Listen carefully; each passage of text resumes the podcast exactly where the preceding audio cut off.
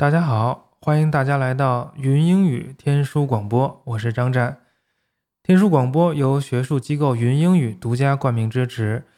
云英语 VB 词汇建造师将历史比较语言学、原始印欧语和印欧语知识、语言学、词典编纂学、爱加一认知理论系统引入英语和其他二语教学，以构建非母语者二语体系摄入、处理和母语化输出体系。云英语 VB 词汇建造师全面整合历史演变与共识应用，从语言学和语音学基础知识，再到语言演变和英语历史。深入浅出介绍 PIE 已将世界最主要语言体系变迁，从历史比较方法的视角形成对印欧语言全新的整体认知的同时，使研修者可以从英语核心词汇建构起一整个日耳曼、拉丁和希腊的网状关联认知结构，构建两万学术阅读词汇体系，全面深入提升学术语言能力。云英语是我好朋友办的机构了，他也是天书的赞助人。简单的说，就是把英语的词汇分成几层，并且让他们联系起来，然后通过历史语言学的方法，让你通过简单的词能够推出复杂的词，让你更好的理解并且掌握英语的词汇，就是脱胎换骨一样的重新理解英语。脱胎换骨是关键词，希望大家去北京上他的课。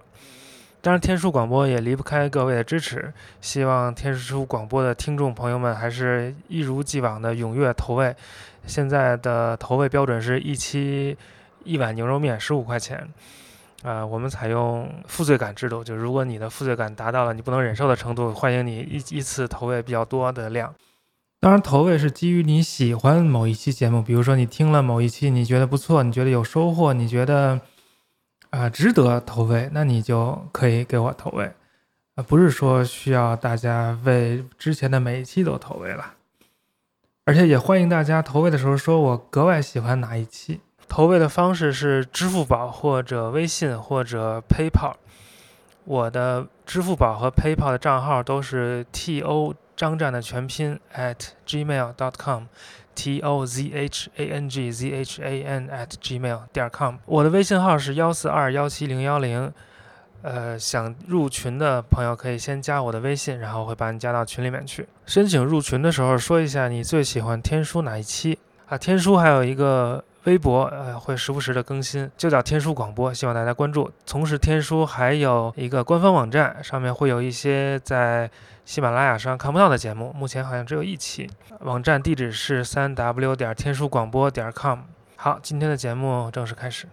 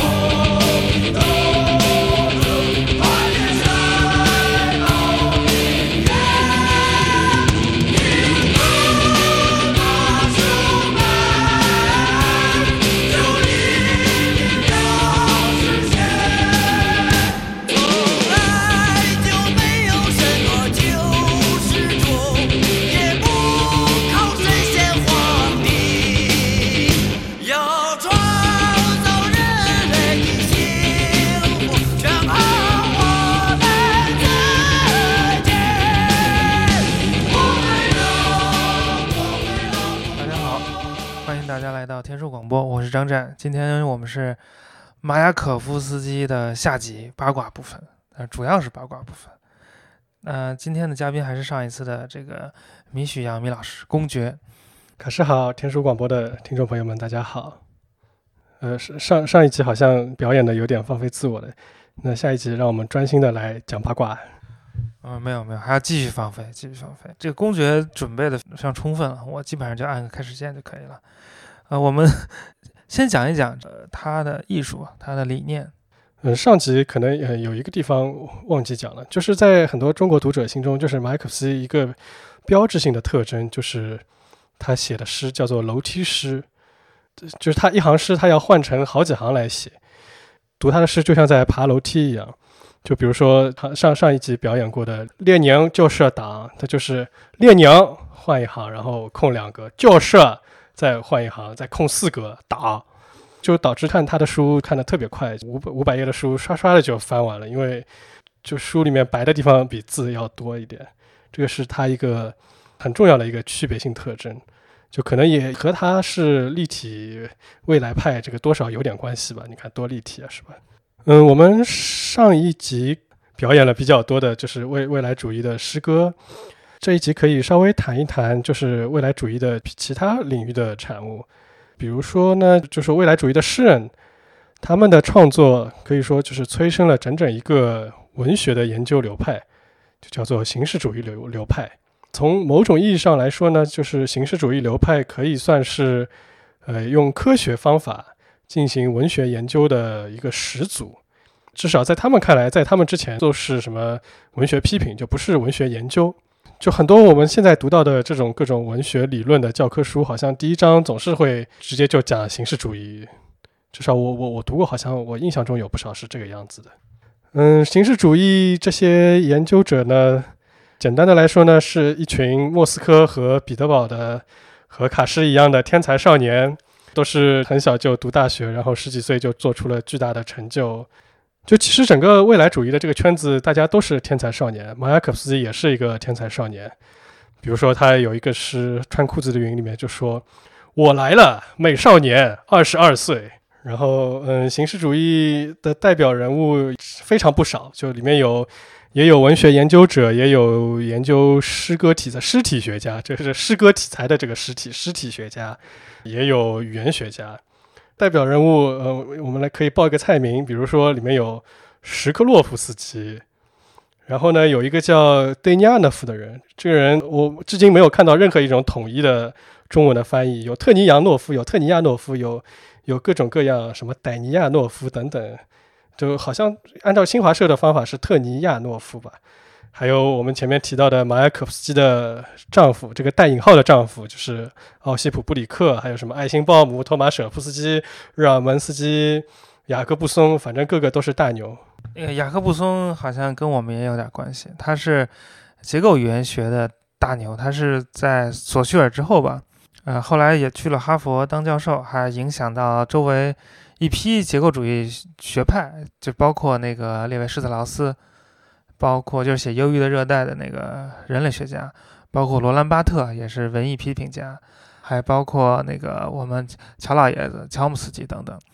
他是因为是天才少年嘛，所以就啥都会，所以从这个文艺理论批评什么转向了转转向所谓结构语言学派。结构语言学学派说的是就研究语言本身。当时的潮流是研究语言变化，什么印欧比较啊什么的。哎，拉丁语怎么变成意大利语了？这种东西，但他们更多的是看语言本身内部的，就是逻辑。嗯，那如果要说形式主义的话，那我们有一个问题，就是形式主义之前这个这个文学研究有哪里不对了，非要让这些形式主义者给跳出来？就是形式主义者认为呢，就是至今为止，就是到他们这个时代为止，这个文学研究呢。或者更确切的说，就是这个文学批评呢，就他们的核心观点就认为艺术是什么呢？艺术和文学就是形象思维，就艺术就是一个形象的系统。然后呢，这个形象的系统呢，就是什么描绘现实啊，或者呢讲的简单点就是讲道理吧，就是用形象把这种道理讲出来。典型的例子呢，比如说就以前十九世纪的俄罗斯的一个很有名的批评家别林斯基，他就说。就说普希金的这个《叶夫盖尼奥涅金》这个长诗，它就是时代的百科全书。就比如说，革伟大革命导师列宁同志曾经说过，托尔斯泰是俄国革命的镜子。在他们说来，这个文学好像就是一个镜子，就是个百科全书，它就是反映现实。它文学反映了什么，揭露了什么，价值观就是批判了什么。但是呢，它自身的世界观呢，又有很多不成熟之处，就是我们在中学语文教科书里面能读到的那一套。这个一套系统呢，就不能说它不对，但是如果只强调它，还是有一点片面的。就形式主义者呢，就觉得艺术也好，文学也好，它的本质，它不是描绘现实，不是就是描绘现实描绘的准不准。就我们现在看一幅画，就是哦，画的像的好，画的不像不好。就是他说，艺术的本质不是这个，也不是就比如说这个艺术家的价值观是不是正确，而是这个艺术的手法是不是新颖。是，如果是文学的话，就形式主义就觉得可能就他们的观点就和未来主义比较像，他们就觉得艺术手法在文学里面就是最小的单位词语。之前的公式是说艺术是一个形象系统，就他们就觉得艺术是一个词语的系统。然后，但其实他们研究的东西非常多了，也不光光是词语，还有什么结构啊、情节的加工啊，他们有非常非常多的内容。形式主义最重要的一个观念，可能就叫陌生化。这个大家可能多少都听说过吧？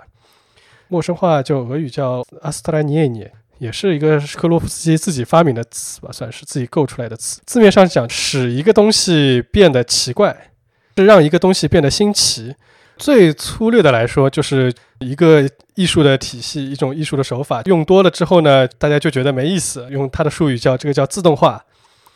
然后呢，这个时候就需要有一种新的艺术的手法来打动人。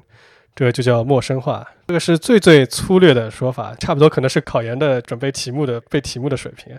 当然，其实是很复杂的，所以可想而知，对形式主义这些这些崇拜新东西、崇拜陌生化的研究者来说，他们最合适的研究对象就是未来主义了。呃，我们上一集提到过，就是未来主义什么东西都要叫特别新颖嘛。对，但是他们不是说他们只研究未来主义，就是他们很多也研究，也拿经典作品举例子吧。好像我记得他们很喜欢举一个例子，就是说普希金。普希金我们现在觉得他很高雅什么什么，但他说普希金在诗里面也有很多就是在那个时候读来很粗俗的部分，比如说有一个叫甲虫嗡嗡叫，好像如如绕。当事人就觉得甲虫怎么能写到诗里去？然后包括它的语音，大家可以听到里面有很多日，无论从形式上还是在内容上，它都有非常陌生化的东西。包括托尔斯泰也是他们经常拿来举例子的一个这种经典作家。以上都是最最粗略的概括。我我知道有很多很多研究形式主义的 诗友们，大家不要喷我，就我就随便说说。提到形式主义，我可以补充两句。当然，这个形式主义不是二十世纪初的这个形式主义了，是是二十世纪呃后半段的一个法国的形式主义，也是在文学上。比如有一个法国小说小说家，他写了一本小说叫《消失》，就讲了一个人，他就怎么怎么，就是好像是一个侦探故事一样，一个人就不见了，然后去找他怎么。但是你读完这个小说，在这个小说里面词都很古怪，都特别难。然后你读完这个小说之后，才发现这整本小说里没有字母 E。就在法语里面没有字母 e，就比英文要难得多。因为法语有那个冠词了，就是 l e，你你一个冠词都不能有，呃，一个这种冠词都不能，它可以缩合用其他办法。然后还有那个阴性一般都是用 e 结尾的，那你也不能有，这这这这怎么办？但他就做到了，他这是用一种探索嘛。然后后来他又写了一本小说，叫就类似《归来》那种，就是只有一个元音 e，但这个就没意思了，因为已经做过类似的东西。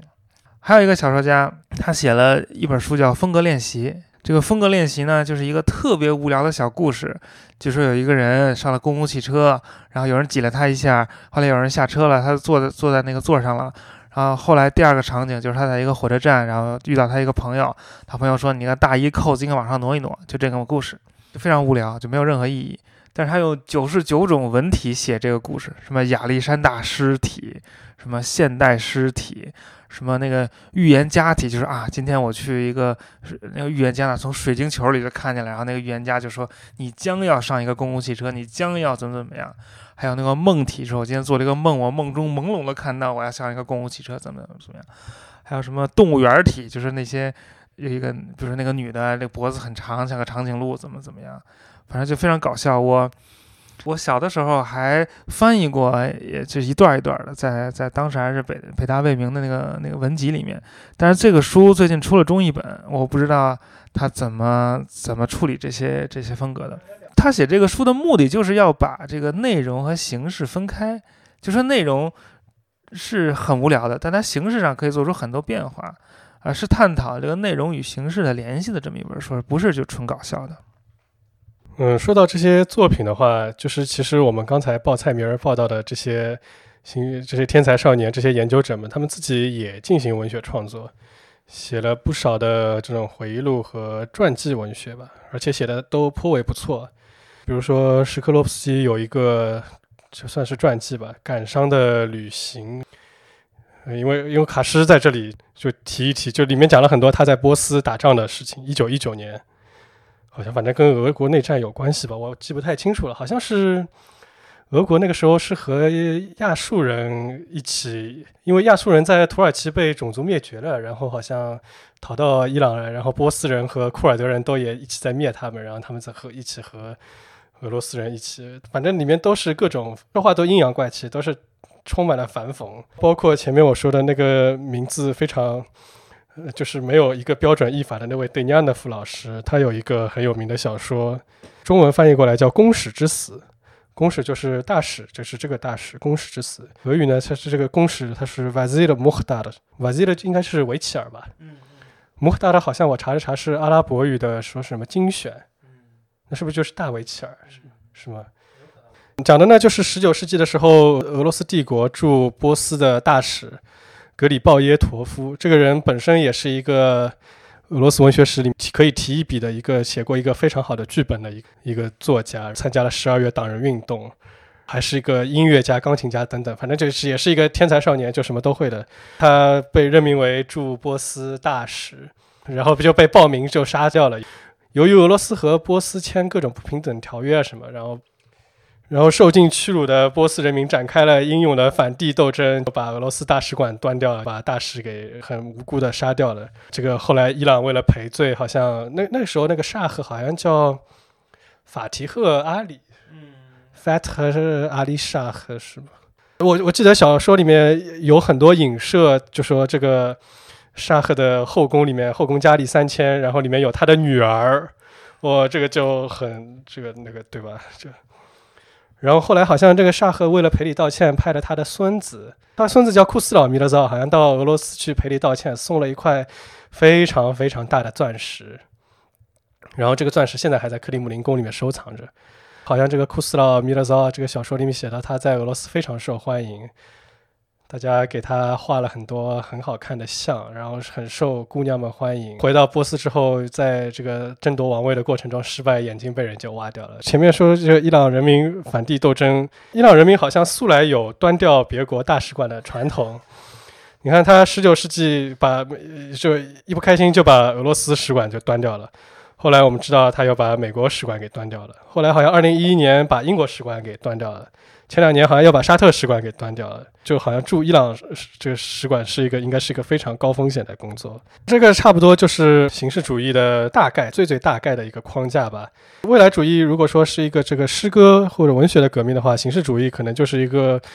呃文学研究方面的这个学术的革命。当然不是说形式主义说的就都是绝对真理了，它也有很多的局限性。形式主义者，他们后期很多作品也对早期的他这种激进的立场也有反思。嗯，总的来说，文艺研究就是文学研究，始终是就是内部研究和外部研究缺一不可的。就是内部研究就可能就像是形式主义这样研究它的方法本身，外部研究是研究这种什么作家的传记啊，或者是当时的这种什么阶阶级啊什么等等等等。孔子不是说过什么文圣治治圣文嘛？我背不出来了。就文圣治当然是不行的，这治圣文也不行。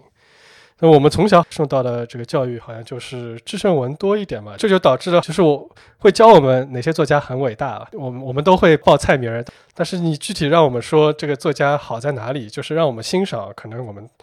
就不不太擅长报菜名儿，可能还不是一个最糟糕的事情。最怕的呢是有一些很喜爱独立思考的人士，他就知道有这些菜名儿在那里，但是他不知道这些菜名儿好在哪里。然后呢，他就独立思考，最后呢，他就思考出来的结果呢，就是这种什么庸俗社会学，或者就发展到到极致的，就是一个现在中华田园阴谋论文艺批评学派。就比如说，哎，就说，哎呀，莎士比亚有什么好的呀？莎士比亚是英国人为了和法国人斗争，然后推出来炒作出来。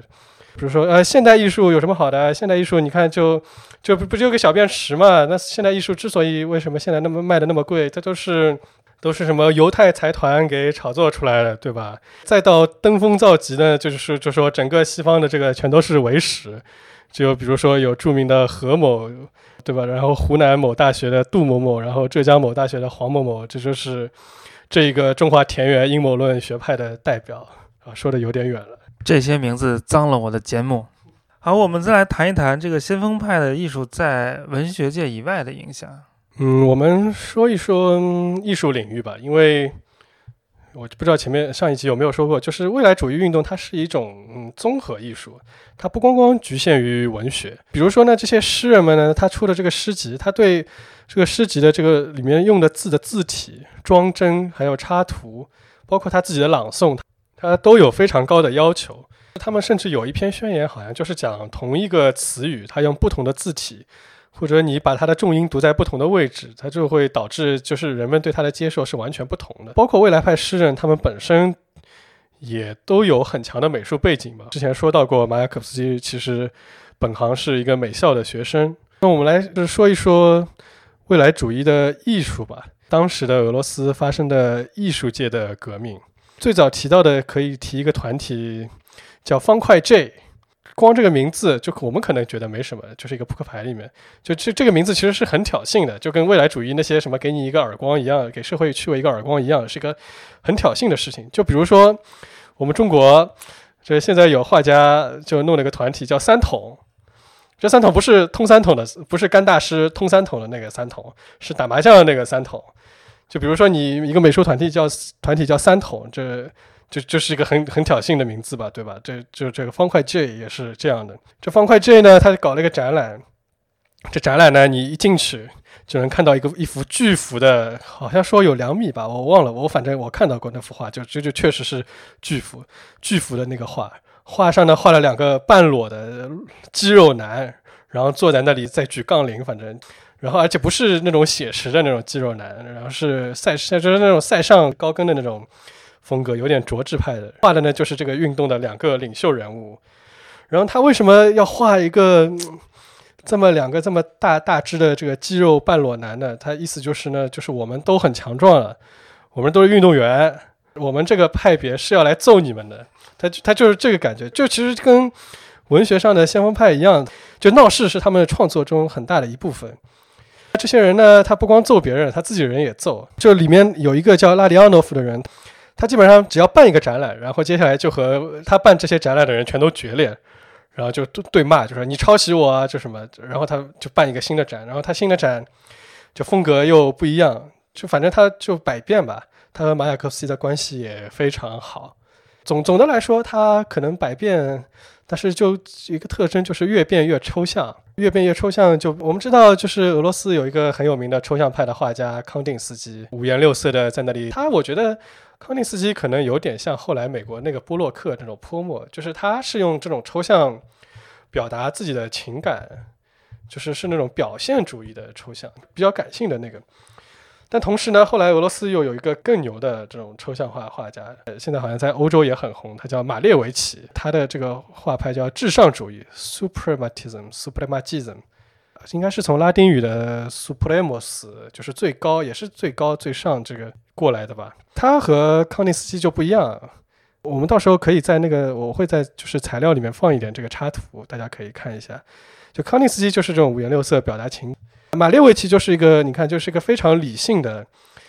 这种抽象画画家。上一集说到就是赫列布尼科夫，他要通过这个词语来改造宇宙。诗人觉得这语言的最小的单位就是词语，画家呢就觉得，就画的最小单位可能就是颜色和形状，所以呢，他就是画这些最简单的色块和形状，然后来探讨图案与宇宙的关系吧，差不多也是这个样子。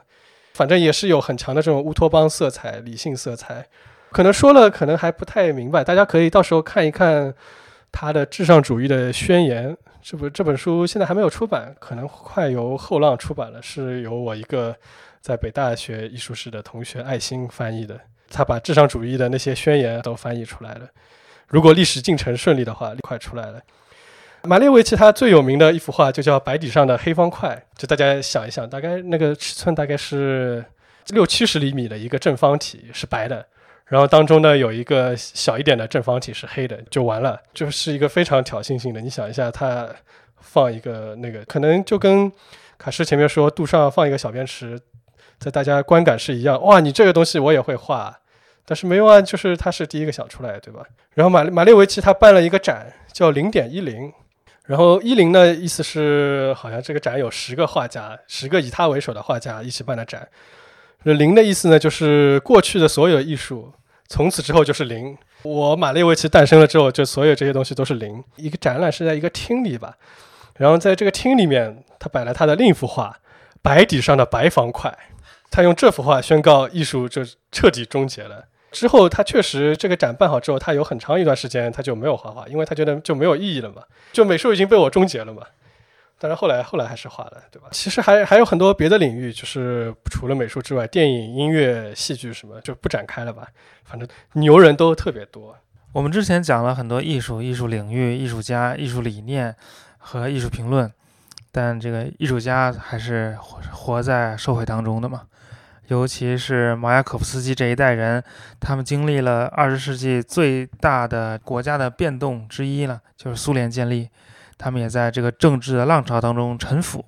我们就是下下一部分就要讲一讲他们跟政治有什么关系。刚才对我们谈到了文艺和学术领域的革命，这个可能差不多从零零年代中期开始，一直到一零年代，然后在一一九一七年就是发生了，可能是二十世纪除了二次世界两次世界大战之外最重要的一个世界历史的事件，就是发生了俄国革命。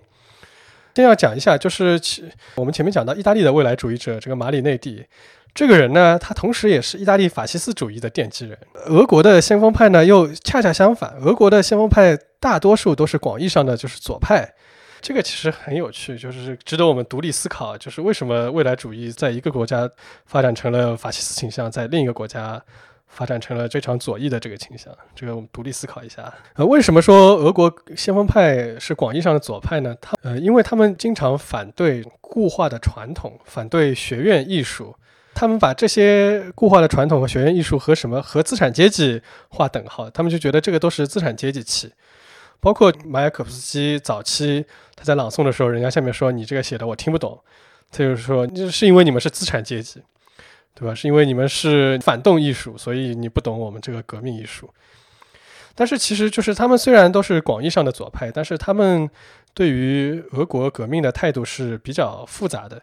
不是特别支持某一个政党。他们可能更接近于无政府主义一点。未来主义这批人在刚革命那几年，就是和无无政府主义关系是非常好的。一九一七年的俄国革命，大家知道是两次革命的，就是先是二月革命。二月革命其实就是推翻沙皇，然后成立了临时政府。二月革命基本上知识分子都是非常支持二月革命，包括马雅可夫斯基也写了很多二月革命的颂诗。然后到了十月革命之后呢，就态度就比较复杂了。插一句，现在俄国学界，尤其是好像文学界，一般都把就把十月革命称作十月政变，就好像不太强调它是一场革命了。然后那个时候，可能知识分子对十月革命态度就是有可以分两种吧，呃，三种。第一种就是就逃掉了，就看都不要看，就不行了，受不了，我逃了，就是这样子。留下来那那类人里面可以分两种，一一类人是就是一开始很支持，那么有点神秘主义的，觉得战争啊、革命啊都是一种进化性的力量，觉得革命总是好的。过了几年之后呢，才幻灭。然后还有一种呢，一开始是观望。因为刚刚十月革命刚刚发生的时候，基本上所有人，包括布尔什维克自己，他们都不相信这是布尔什维克的政权可以撑很久，就认为可能就几周吧，几周之后应该不是被人赶走，就自己就要垮台了。就布尔什维克是一开始你跟他们说他们他们这个苏联可以撑七十年，他们是不会相信的。就十月革命过了几年，这个局势越来越无可挽回之后。这个第二批人才开始支持。支持也分了，有的人是比较冷淡的支持，有的人就突然就全心全意的支持了。比如说马雅可夫斯基就是这种全心全意的支持。马雅可夫斯基有一首小诗，是其实是写于十月革命后一两个月的，像像像一个小曲儿一样。这中文翻译很好，我就直接读中文翻译，就是你吃吃凤梨，你嚼嚼松鸡，你的末日到了，资产阶级，就这这个小曲。这个小曲儿后来变成传说了，就说十月革命的时候呢，赤卫队员就是唱着这首歌去攻打东宫的。其实不是这样的，其实他是后面才写的。但是呢，马雅可夫斯基呢非常喜欢这种把自己神话化的说法了。他还在公开演讲的时候，后来他一直是说，他觉得这两句歌词写的比他所有的诗写的都要好。当然，他还在别的场合还说过什么，他后来写过广告，他说：“哎呀，我这两句广告写的比我所有的诗写的都要好。”革命之后，我们上一集提到过，嗯，开始是战时共产主义，然后打内战，然后搞得搞不下去了。顺便插一句，在内战的时候，由于大城市饥荒特别严重，然后马雅可夫斯基为了赚点小钱，然后就去画革命海报，写那种宣传诗，所以他有大留了大量的革命海报创作。革命战时共产主义搞不下去之后呢，就开始搞新经济政策了。那个时候好像是革命一周年还是什么，反正是某一个庆典的时候，马可斯基。也写了一个长诗，叫《一亿五千万》。这个长诗他没有署名，他就说这个作者是苏联的一亿五千万人民。然后他把这个长诗给列宁寄了一本，上面还写了什么“给列宁致以未来主义共产主义的致敬”。然后列宁看了这个书之后勃然大怒。然后就把就教育人民委员，其实就是教育部长卢纳查尔斯基叫来，把他骂了一顿，就开始骂，就说这种书未来主义的垃圾就不要出了，少出一点，一千五百本最多了，给图书馆和那些神经病就去研究去就可以了，不要浪费纸张出这种书。他有一个非常著名的术语，就是马雅可夫斯基是流氓共产主义。反正当时党内的高层都知道这个术语，所以接下来马雅可夫斯基在出版上遇到了不少的困难。但是又后来呢，马雅可夫斯基。写了一首这种讽，他讽刺诗写的非常好，也写了一首讽刺官僚的这个这种诗，叫《开会迷》。哎，顺带说一下，好像我读那个洪子成老师论文里面好像说到马三立的有个相声《开会迷》，好像就说受了这个很大影响。这个《开会迷》他登在这个消息报上面，是官方报纸，然后被列宁看到了啊，列宁又大笔一挥，哎，这个写得好，这个大家要学习一下。然后呢，就就突然马雅可夫斯基又红了，就书又能出了。就是很多事情就是都是领导人一句话。总的来说，大家可以看到，革命之后，先锋派没有之前搞起来那么顺利了，这个环境有点不一样了。虽然新经济政策的时候，整体的文化氛围还是比较自由，但是已经不能像过去那样瞎搞。再说呢，就是这些先锋派实验艺术本身，它很快也会穷尽自己的，因为他们就是标新立异嘛，每个人都标新立异，然后。大家都在新的时候，你这个就新的东西它自动化，就用史克洛夫斯基的术语，自动化的就很快，就很多在后来就不新鲜了。然后呢，互相结成小帮派，互相对骂，宣言大战，就我我弄个帮派出个宣言骂你，你弄个帮派出个宣言骂我，所有人都觉得别人抄袭自己。比如说马列维奇，就是前面说画白底上的黑方块的那位，他的一位竞争对手塔特林说，总是把自己的画室外面窗帘拉得特别牢。别人问他为什么，他就说：“因为马列维奇要来偷看我的创意。”这些先锋派在革命之后呢，就逐渐的开始从过去的纯实验，转向了一种新的立场，用这种实验的成果来用这种新的艺术来改造生活。他们就逐渐团结在一个叫列夫，就是上集提到过，以就是马雅可夫斯基三人家庭的这个小圈子，以他们为核心的叫左翼艺术阵线的这个小圈子。就是围绕着这个圈子的周围，然后出版杂志，然后进行各种各样的活动。列夫的一个宗旨就是说，艺术的对象不是想象中的现实。他们觉得小说啊、这种电影的故事片啊，还有这种传统的绘画都是没什么意义的。说艺术的对象就是事实本身，所以他们特别强调写传记、拍纪录片，然后写这种新闻诗。就是说，他们觉得可以用这种方法来用新的艺术来改造世界。所以，马雅可夫斯基在这个立场来看呢，他就是量产，就是量产各种各样的新闻诗、宣传诗、画宣传海报，然后写了很多的广告。所以，好像茨维塔耶娃就是另一个女诗人，就说马雅可夫斯基是历史上第一个群众诗人。然后，在美术界呢，过去的那个至上主义就不搞了，就搞不起来了。这个马列维奇他其实也想也想过设计啊，他设计过一整套什么茶壶、茶具什么，但是那些茶壶就说就喝都不能喝，就这个他就是用这个茶壶来研究探讨这个形状与宇宙之间的关系，就没有想到这个茶壶不能用来喝水。然后他的很多学生呢，设计的这种至上主义的建筑，那这建筑也是探讨形状和宇宙的关系。这建筑连窗都没有，所以就肯定也是不能造的了。至上主义就退场了，然后一个新的面目叫构成主义登场。构成主义就是把至上主义的很多这种形状的实验，它把付诸到生产的实践里面。他们比较强调。就是用各种纯粹的形状和色块来元素来设计建筑、服装，还有书籍装帧等等。他们那时候好像有一篇宣言，就说不要画画了，全都去画布去，就是去设计布。从某种程度上说，他们可以说是就是现代的这种平面设计的鼻祖之一吧。比如说我们这一期节目用的那个题图，大家可以看一下。这个题图呢，就是马列维奇的学生利西茨基利西茨基。画的一个东西，大家可能觉得就是一个抽象画画形状，但是其实这是一幅政治宣传画。这个画的好像名字是就用红的钉子来打白军，就是红的白打白的，就是当时是俄国内战嘛。就是这是一个例子，就是如何用这种抽象画来运用到实践中。它看起来是一个抽象画，但是它可以是一个政治宣传画。还有代表的话，比如说有一个摄影师罗琴科，大家可以罗茜格。R O D C H E N K O，大家可以谷歌一下他的摄影作品，就非常非常牛。这个角度就是他的拍的照片全都是这种斜线，就这个角度非常厉害。然后，然后还有很多设计的建筑什么，可以看一下图吧。到时候我会在图里面放一点。第三国际塔、舒霍夫塔，就是现在苏联城市里面其实还是能看到很多这样的构成主义的建筑。就是你看前面。至上主义者搞了老半天，就都是在做实验，他没有弄出来。但是构成主义者，他确实就实打实的把这些房子给弄出来了。我还记得我第一次去俄罗斯的时候，看那个时候零九年，然后那个时候 Lonely Planet 上面不停的说，哎，哪里你看有一幢丑陋的苏联建筑，啊，就和周围的景观不协调什么。但是你这两年再去看这个 Lonely Planet 对这种建筑的描述，就是是构成主义大师的杰作。从这个也可以反映出近十年来大家对于俄罗斯先锋派创作遗产的重重新的审视。然后我前面提到的这些人，什么李斯基、罗琴科、塔特林什么，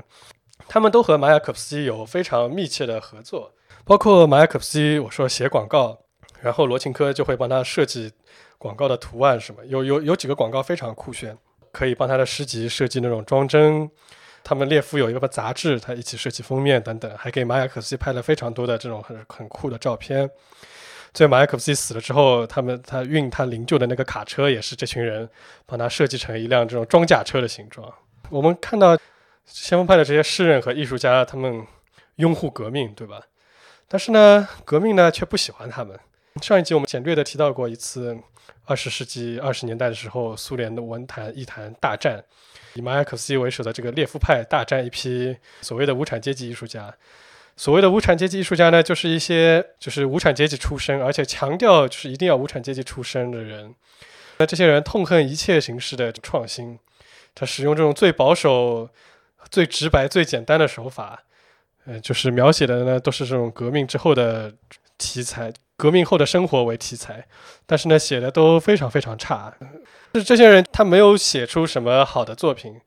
但是与此同时呢，就是不停的就是拿各种大棒，一会儿是阶级出身的大棒，一会儿是就是这个艺术形式不够，就是无产阶级懂不了的这种大棒，就去攻打别人，非常可怕。可以说就是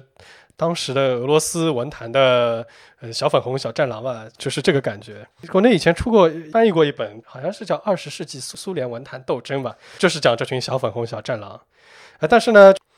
很不幸的呢，革命的代表就是党呢，他更支持这些小粉红、小战狼。我们前面说到，列宁他虽然不喜欢先锋派，对吧？说马克思是流氓共产主义，但是由于那个时候有新经济政策，有私营的出版社，所以总体来说还是比较宽容的。列宁去世之后，前几年的时候，主管文艺的是托洛茨基和布哈林，这这两位基本上是布尔什维克元老里面艺术品位比较高的。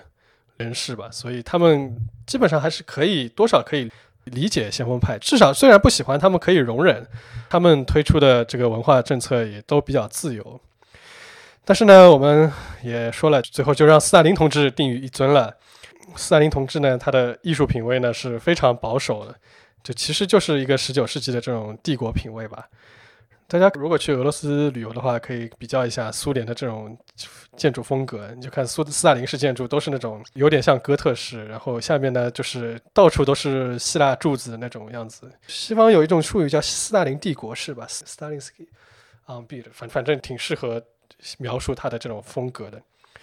然后呢，另一方面，文艺的政策也开始收紧了，不允许文艺有更多的自由表达的空间，不允许有这种不受管理的各个文艺小团体，不让你们打了嘛，就是就统一起来就不打了嘛。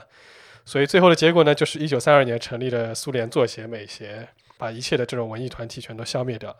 而马雅可夫斯基自己呢，在这二十年代，他是非常非常痛苦的，因为一方面呢，作为一个天才诗人。哎，我们好像讲他天才的一面讲的比较少，这都在讲他流氓的一面。但是他其实我后来写过不少非常天才的作品，但是他这些天才的作品都是个人题材、爱情题材。他由于他全身心的向往革命，他就觉得他必须就是要放弃自己的这些才华，投身到人民群众之中。所以呢，他就自觉的放弃写这种高水平的诗。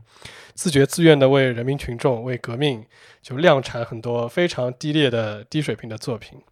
但是他自己是意识到这个事情的，不是说他革命后写的东西都不行啊。在很多量产的垃圾之中，突然有一两首就很厉害、很厉害的这种闪光之作，包括他最后自己的那首绝唱，最后的一首长诗叫《放开喉咙歌唱》。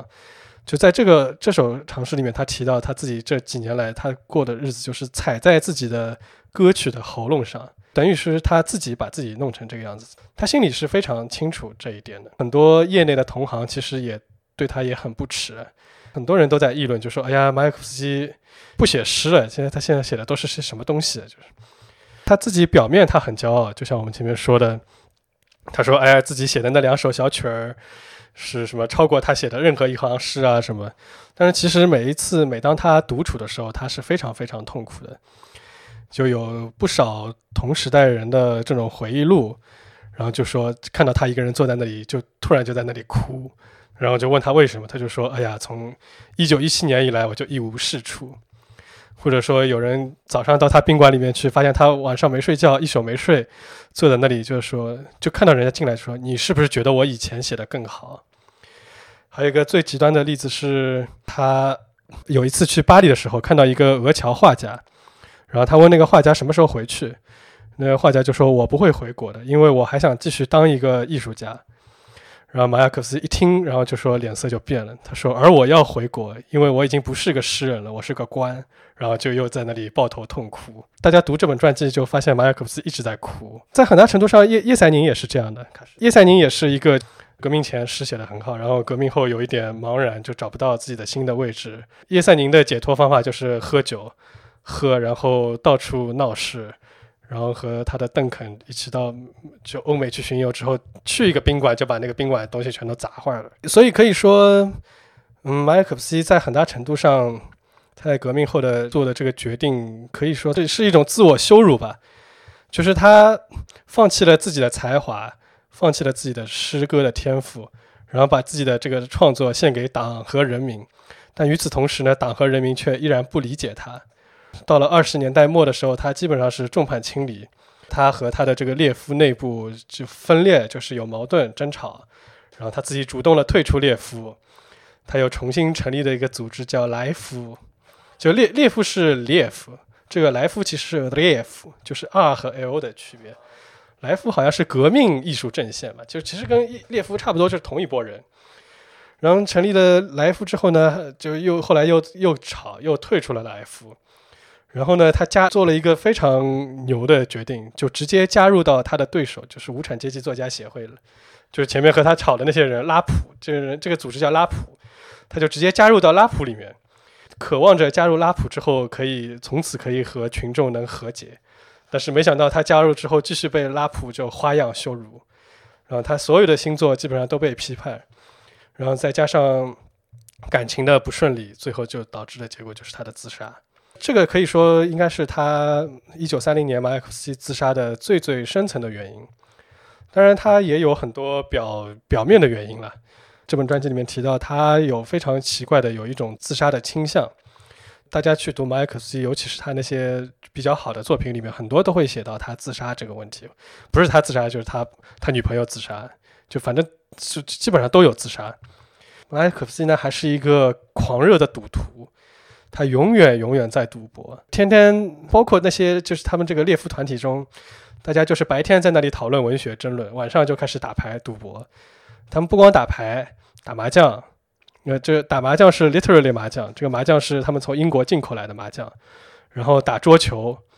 然后他们可以拿碰到的一切都来压赌注，就是街上碰到一个人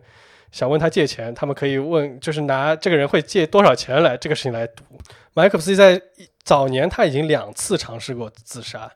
然后呢，他把他的自杀也变成过一种赌博，就是他自杀的时候呢，拿一把新的手枪，好像说那个时候新的手枪打第一发子弹的时候会有五百分之五十的卡壳的几率。前两次打的时候呢，他都卡住了，然后第三次就是一九三零年那一次打的时候呢，没有卡住，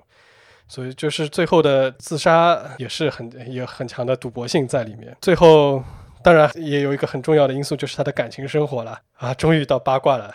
当当当当，八卦终于来了！我们现在也开始要讲八卦了。大家印象中，我说过，马雅可夫斯基是一个伪光正的样板式社会主义的诗人，但是大家不能想象到他过着一种从我们今天的视角来看非常难以想象的生活方式。他和布里克夫妇组成了三人家庭。布里克夫妇呢是两个犹太人的中产阶级。Lilia Brick 和 Osip Brick 这个三人家庭怎么说呢？它不是完全的肉体意义上的三人家庭。具体来说呢，Osip Brick 他就是丈夫，他非常的性冷淡。马雅可夫斯基呢和 Lily Brick 呢两个人都是需求非常旺盛的，不光满足于家庭里面两个人那个，他们还经常出去到处瞎搞，真的是 literally 到处瞎搞。但是对马雅可夫斯基来说呢，就是他一直强调他内心深处他只爱 Lily Brick 一个人，所以他所有的作品，就是尤其是这种抒情的作品，他几乎全都是献给 Lily Brick 的。而 Lily Brick 呢，他的他的性格就很奇怪，他就他就一有那种不停的要换男伴侣的这个需求，所以他很快就厌倦了马雅可夫斯基。所以这个三人家庭后来就是一个没有性成分的一个三人家庭，更多意义上是一个。文学的友谊的组合吧，就是说，呃，马雅可夫斯基呢内心深处爱着莉莉，然后呢，莉莉呢是他的灵感来源，Osip 呢是马雅可夫斯基所有的诗歌的智囊。我们前面说到，Osip Brick 是形式主义小组里面的一个成员，就是提供给他很多诗歌上面的参考、文学上的意见，而且是非常重要的意见。Lily Brick 呢，他说他内心深处其实最爱的是 Osip Brick，就是虽然两个人没有肉体上的关系。就是这样一个非常古怪的三人生活。然后呢，Lily Brick 呢，我们前面说到，他好像有不停的换男性伴侣的这个需求，而且呢，他他由于嗯，就是认识了马尔可夫斯基之后，变成了一个就是非常厉害的这个沙龙女主人吧，所以他对男伴侣的这个要求是非常高的，一定要是有学识、有教养，并且最好是有一点权利的人士。所以呢，我们可以看一下她后来的重要的男朋友一览。呃，有一个人叫克拉斯诺肖戈夫，这个人呢是反正是乌克兰出生的，然后后来移民美国，拿了芝加哥大学的博士，然后十月革命之后呢回来搞革命了，然后呢成为了远东共和国的一把手。呃，远东共和国呢就是呃苏维埃政权刚建立的时候，为了打内战。防止东面两头作战的话，他在东面成立了一个傀儡国家，叫远东共和国，就是其实是作为自己和日本和远东的白军之间的缓冲国。这个克拉斯诺肖科夫，他就是远东共和国的一把手。后来后来好像做了做过什么苏联的副副财长什么，后来大清洗被枪毙了啦。这后来又换了一个男朋友库列绍夫，库列绍夫是个大导演，啊，这具体就不讲了，也拍过很多重要的作品。然后呢，又换了一个男朋友，叫 Yusuf 阿卜杜拉赫曼诺夫，玉素甫，阿卜杜热阿卜杜热马马阿卜杜拉赫曼诺夫阿卜杜拉赫曼诺夫马诺夫对吧？是苏联的吉尔吉斯共和国的一把手吧？不是一把手就是二把手，而且也是就是苏共中央，好像是政治局里面，反正也是苏共中央里面的，这这反正是做的非常大的。然后呢，这个人大清洗也被枪毙掉了。然后呢，又换了一个男朋友，是叫普里马科夫。这人是红军中的非常高阶的一个将领，被苏联先后派到中国和阿富汗担任军事顾问。在中国的时候，他是在冯玉祥的军队里面，然后还写过一本书，然后还有中译本，大家大家可以搜搜看吧。反正作作作者就作者就是普里马科夫，好像是我记得是八十年代中国社科院出版社出的，据说文笔特别好。我看到知乎上有人说这个文笔特别好，还引了一个很有趣的段落。然后这个普里马科夫呢，大清洗的时候也被枪毙掉了。所以丽丽挺不幸的，就是你看她，她爱过的男人基本上，对吧，都很不幸。后来等丽丽她年纪大了之后呢，她就成为了苏联最最重要的沙龙女主人和就是各种就是新的天才的保护人。他比如说他保护的对象有普利谢茨卡娅，是普利普利谢茨卡亚是。嗯，苏联后期一个非常非常重要的一个芭蕾舞的舞蹈家，前两年刚刚去世，就有很多他这种经典的演出，演这种什么《天鹅之死》这种视频啊什么。然后呢，他还参与过营救一个苏呃导演帕拉加诺夫，帕拉杰诺夫是一个出生于格鲁吉亚的亚美尼亚导演，然后拍了非常多的很先锋的高加索题材的电影，什么《石榴的颜色》啊等等，非常推荐大家看一看这个导演的作品。你会打开一个新的世界的大门，帕拉杰诺夫。当然还要嗯提一下莉莉布里克的妹妹艾丽莎，艾尔莎吧。然后她她也是俄国犹太人，然后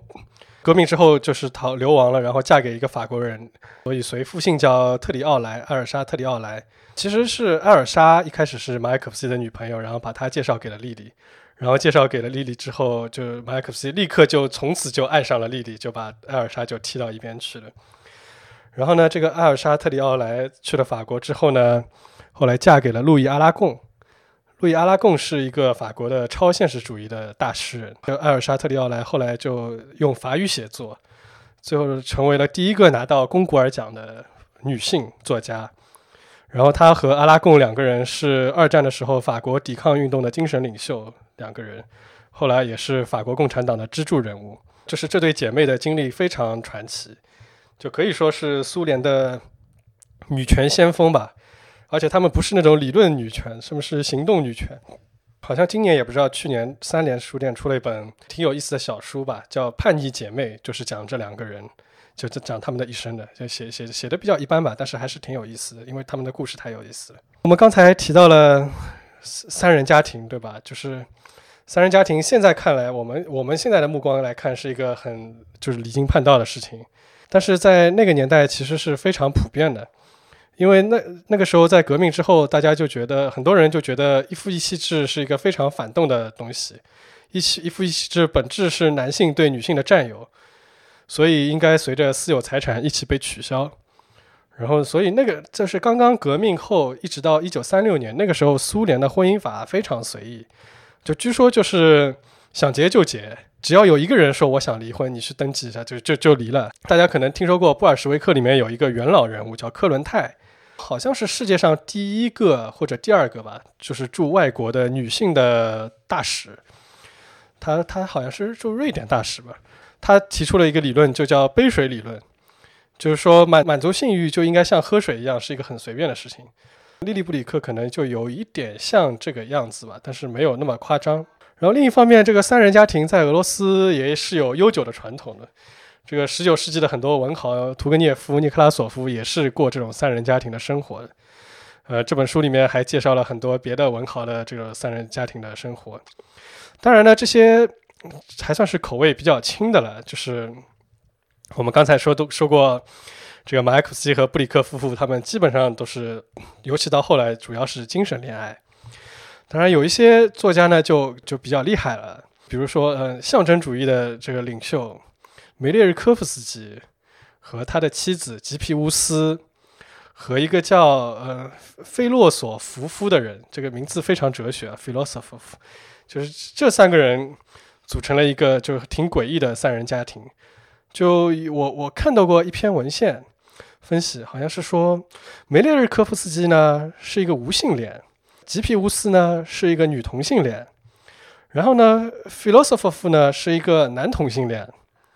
这三个人好像还有有一点故事，就不是精神恋爱，这个我不太懂，我我也没有看到具体的文献，这个是怎么怎么讲的，这是一种说法。然后比如说呢，还有一个俄罗斯，就是前面说的阿克梅派，有一个比较代表性的诗人库兹明，他是第一个俄罗斯写同性恋题材题材诗作和小说的这个作家，呃，诗人库兹明。然后呢，他和一对夫妇叫尤德昆和阿拉别宁呢，这一对夫妇，反正他们三个人搞在一起。然后呢，这对夫妇里面那个男的呢，他男的可能是个双双吧，然后女的是直的，就库兹明是是弯的，就就是这样，就很很很，反正我也不太能想象。然后这个库兹明呢，早期参加过一个彼得堡的这个文学小组，叫哈哈菲兹派。呃，我就是这个哈菲兹派，我也不知道为什么，好像就一直好像说这个搞南风特别厉害，就所有的成员都是，嗯，都是弯的。我我不知道哈菲兹为什么就和这个弯男就有关系，我不知道伊朗学家对此有没有什么看法。我们哈菲兹写书写诗都看不出他爱的是男的还是女的，所以都可以，都可以，百无禁忌。哎，我想问一个问题，那哈菲兹写诗的时候说喝酒，会不会也是在象征啊？对它肯定是有象征，它是有几个层面可以来解读这个事，不是简简单单的。就是我以前去日坛公园讲过一次，就说哈菲兹的诗就全都是喝喝喝，呃喝喝好了算，咱们就是就是哪儿都什么谁不说俺家乡好就，但实际上当时没讲的很深了，他是一个有着伊斯兰神秘主义色彩的这么一个诗人，对他的诗，他的里面的。呃，所谓的恋爱爱，这都是可以从几个层面来来理解的。比如说，可以从最简单的字面意义上理解，就是追求世俗欢乐；你也可以把它理解成这是他接近真主的一种方式，因为你只有在爱情当中，就是一种投忘我的投入当中，或者你喝醉了那种那种忘我的环境当中，就你才能够更加的接近自己，了解自己，同时也了解神。所以，他。嗯，不是那么简单，就是光喝而已啊。但是反正好像和同性恋没什么关系，是吧？贝兹，这个他是不是同他？比如他最有名的那首诗，那个阿亚隆托尔开始伊拉兹，就是如果那个设拉子的土耳其人怎么怎么呃拿走我的心，我就把萨马尔罕和布哈拉给他。但那个是没有性别的，那个男他女他是看不出来的。而且他有的时候经常就是调戏那个送酒的男孩，那送酒男孩肯定是男的嘛。所以其实，而且在当时那个时代是没有什么同性恋这种概念的。当时觉得就是玩小男孩是很正常、很贵贵族的一种，反正是一种很很正常的一种一种爱好吧。对，其实，在俄罗斯，在很大程度上也是这样，就是嗯，同性恋基本上只被视为是宗教上的一个比较罪孽的事情，而且好像就是在甚至是就是在俄罗斯帝国时期对同性恋的这个惩罚。呃，叫源于就没有西欧那么严厉吧，呃，所以在就是二十世纪初，当尤其是文化人就开始不信教、不那么迷信东正教之后，就同性恋就变得非常普遍。其实，呃，苏俄是欧，是欧洲最早将同性恋非罪化的国家之一。就最早应该是法国吧，法国大革命之后，但是至少在苏联，就是在他法律里面取消同性恋这个去罪化的时候，就是德国和英国好像还是同性奸罪还是有的。最有名的一个例子就是苏联的，其实是苏俄吧，呃，无所谓，就说苏联吧。苏联的第二任外交部长，严格来说是第二任，但其实因为第一任托洛茨基就干了一会儿，这个苏联的第二任或第一任外交部长，就外交人民委员齐切林。就是一个非常著名的同性恋，然后呢，他和我们前面说到的库兹明，就是在中学时期的，就是非常好的好基友。然后呢，他就往苏联的这个外交系统里面，大家懂的嘛，就是大官进去要带很多自己的亲信进去呢。结果呢，导致的结果呢，就是他往苏联的外交系统里面带入了大量的同性恋。就是苏联的刑法是在三十年代，好像是一九三四年重新设立了基奸罪。然后打开了苏联迫害同性恋的大门，然后有一种观点认为，就是苏联当初之所以要设立这个基奸罪，就是因为要方便斯大林清洗外交系统，就是找找一个借口。然后没想到，就是这个这个大门一打开之后，就刹不住车了。所以呢，现在有很多人觉得看到任何的他们觉得不正常，他们觉得不正常，他们觉得很很奇怪的事物，就觉得是西方传来的洪水猛兽，觉得是西方的腐朽影响。这个其实还是应该多学学历史。多反思一下自己的各种所谓的自古以来，可能有很大程度上是 是都是偏见。这个自古以来可能都是从一百年之内自古以来的。关于马马雅可夫斯基的死，存在着一种阴谋论，就说他其实是被契卡杀死的。契卡我们要简单说一下吧，就其实就是简单的说，就是苏联的秘密警察。它有一个非常长的全称，叫全俄肃清反革命及代工非常委员会。简称简称全俄肃反委员会，再简称契卡，这个是苏联早年非常有特色，就是什么东西都弄一串很长很长很长的名字，然后再弄一个缩写。这个契卡就是契，好像是就是紧急状况，契列兹维恰伊呢什么什么什么契，就是这个嘎好像是一个俄语的，就是比较可爱的这个后缀吧。契卡就是这样子，这个契卡就是苏联的秘密警察，然后他后来。这个组织不停的在改名字吧，好像一九二四年改成了国家政治保卫局，简称叫格别乌。然后呢，后过了几年呢，又改成国家政治保卫总局，简称叫欧格别乌。然后呢，再后来又并入了一个叫内务人民委员部，人民委员部就是部，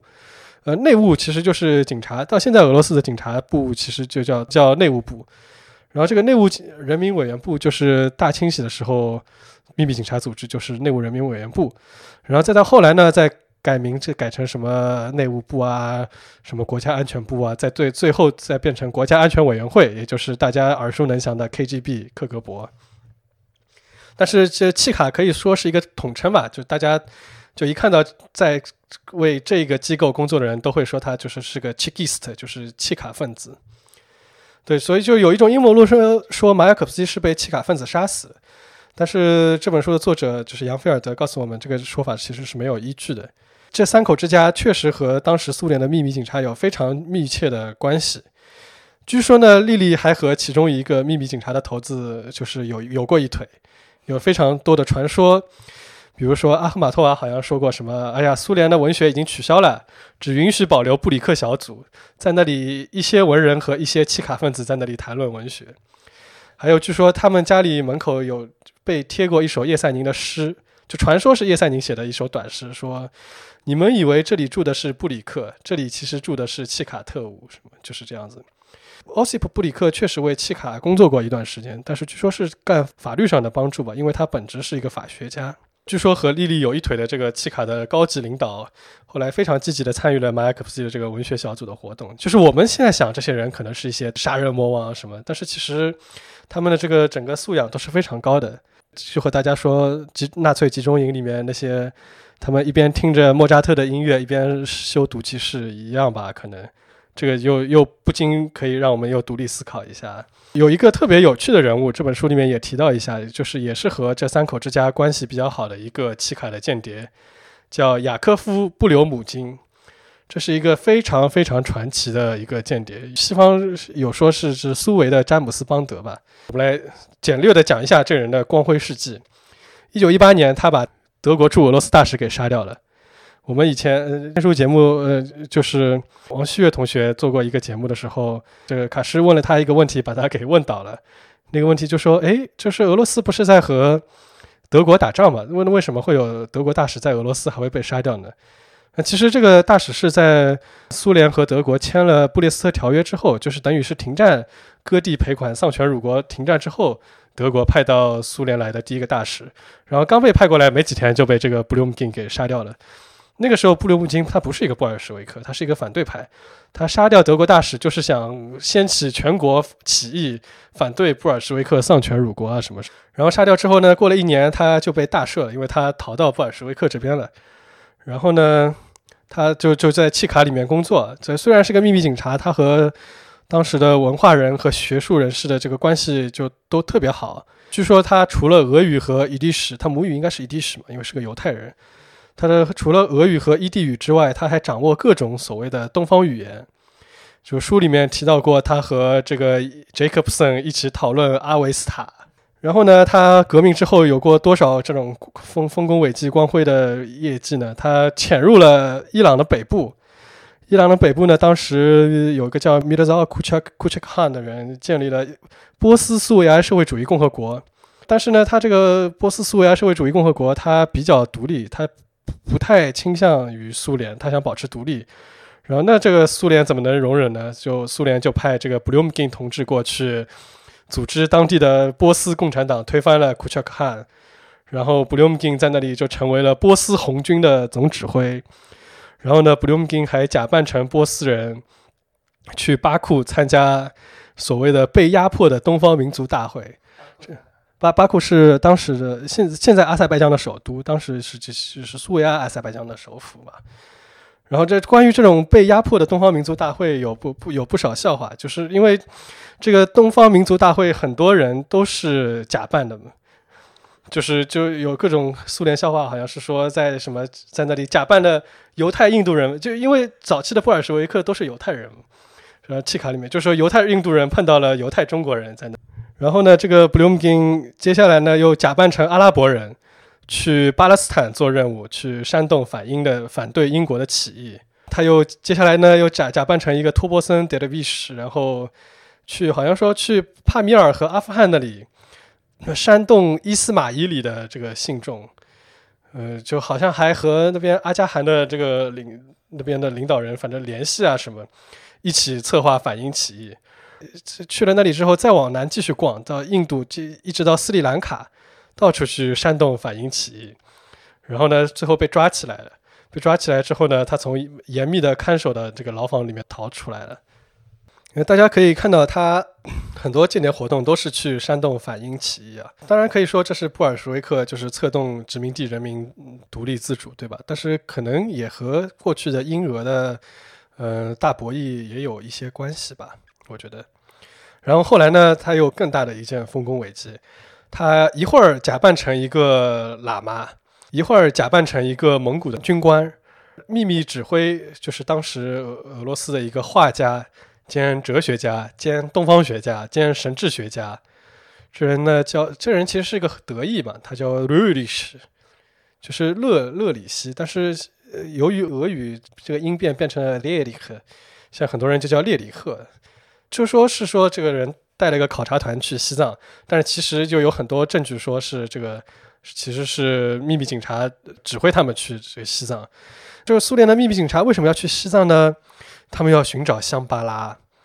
就为什么呢？就说契卡就听说，就说香巴拉的人具有就是有脑控群众的这种力量，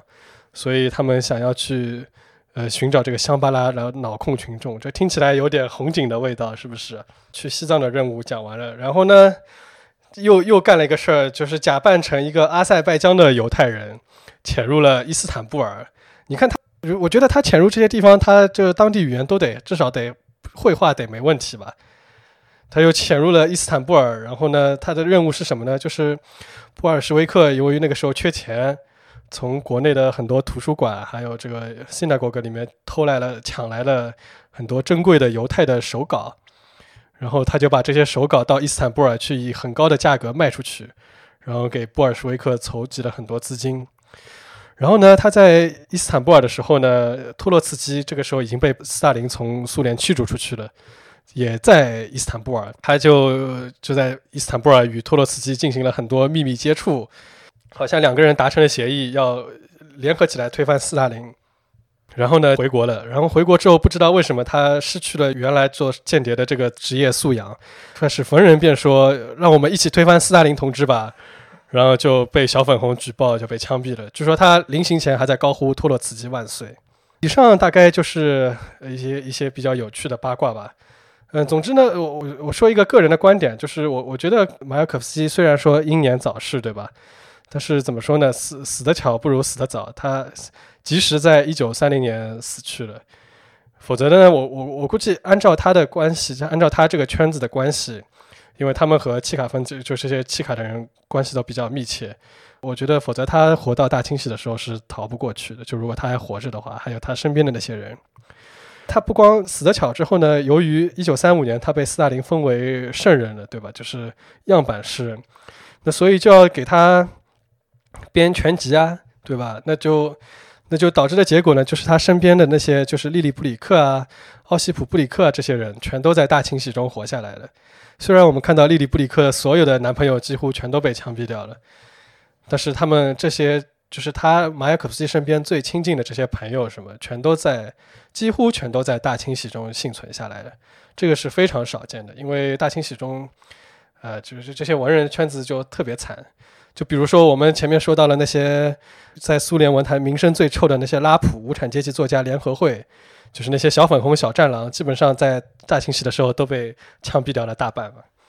所以，所以啊，小粉红、小战狼们，大家想象一下，这个后来的命运是什么？那如果说保护了，就是自己身边人没有被在大清洗中枪枪毙掉，是一个就马可夫斯基成为一个样板诗人的积极一方面的话，那消极的一方面就是从此之后，他很长一段时间，他的形象就是一个非常刻板的一个苏维埃诗人的形象。是他自己可能并不想要的一个形象，然后包括在国外，大家对他的了解都是这个样子，就是一个不真实的马雅可夫斯基。等于是到这两年，大家再重新发现马雅可夫斯基。嗯，最后再举两个苏俄先锋派的这个艺术对当代的影响的例子吧。一个是二零一六年里约热内卢奥运会的时候，俄罗斯代表团的他们的那个服装设计。就里面有非常多的先锋派的元素，到时候我在文稿里面放一些图吧。就是虽然很遗憾，俄罗斯由于这个禁药丑闻，对吧？虽然也是活该了，就是在旅在奥运会上就被禁赛弄得很厉害，但是那个队服真的设计得非常漂亮。这个可能也是当代俄罗斯的一个很。总的来说，俄罗斯的一个这个历史一个很很让人矛盾的地方嘛，就是你看它有那么绚烂的文学艺术，结果这个现实就却却却是这个搞体育作弊、服药这种丑闻，对吧？嗯，然后第二个对当代影响的例子是，嗯，有一个苏格兰的摇滚乐队，十年前特别红吧，我不知道现在还红不红。我十年前听的时候，那个时候他们刚出道，特别红，叫弗朗茨·费迪南德，就是那个一战导火索的那个弗朗茨·费迪南德的那个。然后这个乐队它最早出的两张专辑，然后还有很多相关的单曲的封面设计，还有那些 MTV 什么，都是在向苏俄先锋派艺术以及在向这个达达主义的这个艺术在致敬，有非常非常多的元素。我这两天重新在看他们的 MTV，因为我中学的时候听的时候我不知道，我现在再重新看他们的 MTV，我觉得哇，这就是把俄罗斯先锋艺术给动起来这个感觉。大家可以可以在网易网易音乐上应该可以看到他们的 MTV，看到他们那些单曲的封面吧。嗯，就是这样，非常非常好非常精彩。我这啥也啥也没说，对，没没我什么事儿。我们最后一个环节推荐推荐一下。嗯，上一集好像就是我推荐的这个大师与玛格丽特，可能算是给一个圈外人推荐。那么这集要不就给圈内人推荐一个，向广大的俄语学习者，就是中国的俄语学习者推荐一个 Podcast。不知道能不能算 podcast 吧，叫阿尔扎马斯，阿尔扎马斯，A R Z A M A S，阿尔扎马斯是俄罗斯一个城市的名字。十九世纪的时候，普希金他们那些人搞了一个艺术团体叫阿尔扎马斯，里面有非常多非常精彩的公开课，而且它不光有讲，旁边还有讲稿，还有配图的讲稿，然后还有延扩展阅读的阅读材料。每一课结束之后还有。呃，还有小考、小测验、小考试，就是很多课都是比较著名的教授来讲。课他朗诵的人也是比较著名的、当红的艺人什么，非非常有趣的一个公开课的一个平台。好，呃，谢谢公爵。在我几十年后开始学俄语的时候，我我也要看一看。其实我学尝试学过两次俄语，都失败了。呃，我我推荐个那个大众一点的，就推荐个电影好了，那个《斯大林之死》。但是这个萨林之死是英国人拍的，好像这里面极尽讽刺之能事。你觉得这电影这拍的怎么样？呃，从事实上来说，它当然比较，它很浓缩了，因为它的很多事件其实不是发生在那个时代，或者就是把别人发生在别人身上的事情嫁接过来，或者发生在前两年、后两年的事情嫁接过来。但是他，我我觉得他得到了精髓，他得到了。好，那那大家希望大家去看一看。反正那里面也是那个梗，每一句都是梗，梗不断，根本接不接不过来的。好，那今天节目就到这里，谢谢大家，再见。谢谢大家。